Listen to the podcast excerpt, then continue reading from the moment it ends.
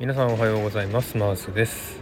えー、今日のですね5時10分に飛行機でとうとう羽田に到着しました。パチパチパチ。もう感激感激です。もうね2年半ぶりの日本に到着しました、えー、かなり疲れましたけどね、えー、やっと到着して今は、え、ゲートに出てですね、え収録してますけど。あなんかほっとしましたね。うん。あここまで来るのに結構ね長い時間と結構な労力を使ってきたので、えー、やっとね到着したっていうのは本当に嬉しいなと思ってます。でやっぱりねこの今あのここの日本に来るとね日本一応日本人だけしか入国できないっていう風になってて自分はあの日本のパスポートを持ってますんでね入国できたわけなんですけれども、えー、そうですねあのや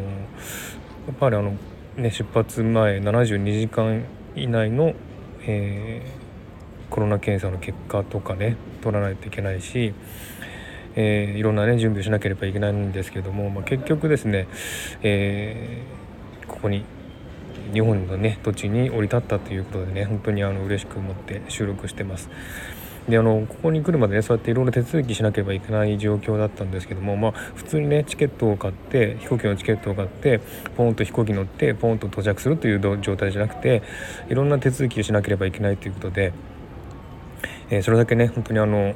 複雑な手続きとかあったんですけども、えー、到着してからですね第3ターミナルに着いたんですね。でそのターミナルの中をぐるぐるぐるぐる歩きながらですね何箇所もですね、えー、受付をしてですねで、えー、まあ、コロナのね検査をしてで検査も陰性だったので、えー、ようやく出れたと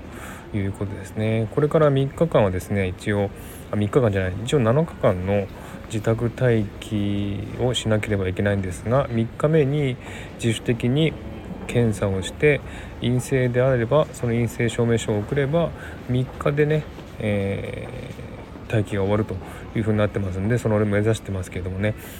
えー、ちょっとねやっぱりあのちょっとスピリチュアル的なことを言いますと今回のこの日本の帰国でですねあの執着を手放すっていうことをね体験したんですね、えー、それまで今までねそういったことを聞いてたんですけどもえ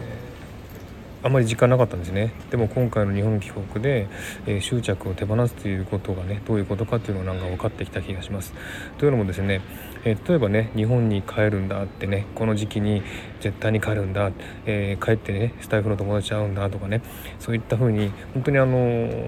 絶対にね、あの変えなきゃいけないんだっていうふうにね、えー、思っていたらですねこれは執着を手放してないってことなんですね。で私がやったのはですね、えー、いろんなね検査とかしなければいけなかったですねオーストラリアでしなければいけなかったんですけども、えー、何個かねそういったあのことがありますので、えそのねどこかで引っかかって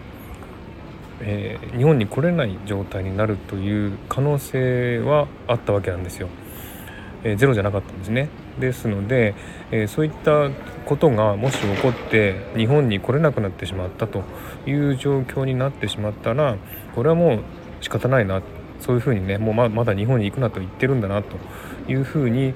考えようというふうに思ったんですね。ですので絶対ね何があっても絶対に本当にあの、えーね、検査とかパスして絶対に日本に行くんだっていう思いじゃなくてダメだったらダメだダメでいいやという感じのね気持ちで、えー、準備してきました、えー、なぜかというとですねあのそういうふうにですね執着をしてると、え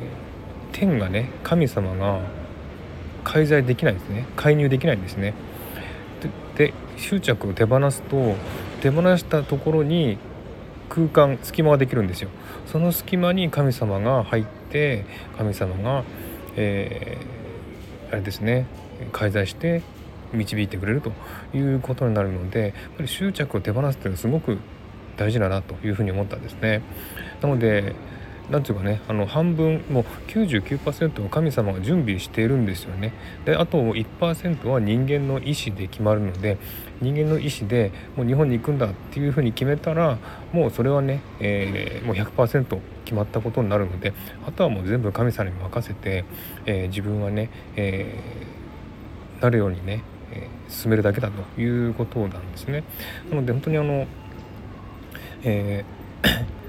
なんていうかねあの自分の意思ではなく、えー、天やね神様の意思に任せて、えー、進めるということをしてですね初めて、えー、執着を手放すということをね体験しました。でそれ本当にあの執着を手放すのが大事だなと思いますので是非皆さんもですね何かする時ですねなんかでかい音が聞こえたね執着を手放して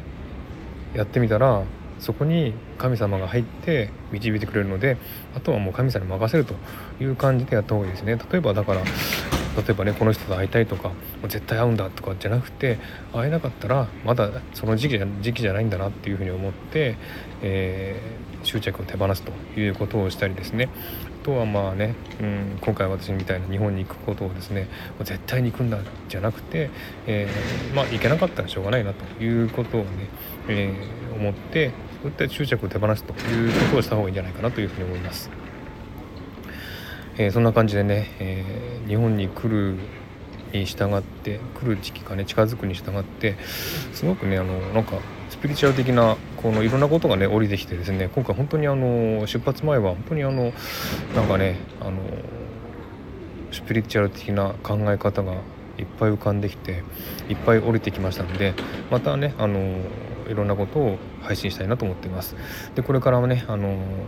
日本滞在していきますのでいろんな方と会う予定ですのでねまたあのコラボでね配信したりとかしたいと思いますので、えー、ぜひ聞いていただければと思っております。2年半ぶりの日本楽しみたいと思います、えー、本当にね、えー、これから楽しい時間を過ごしていきたいと思いますので皆さんもぜひ、えー、聞いていただければと思っております。はいということで今日はですね、えー、朝早く到着したので眠いのでこれからね家に帰ってえー、待機期間を過ごしたいと思います。ではこれで終わりにしたいと思います。またお話ししましょう。ではさようなら。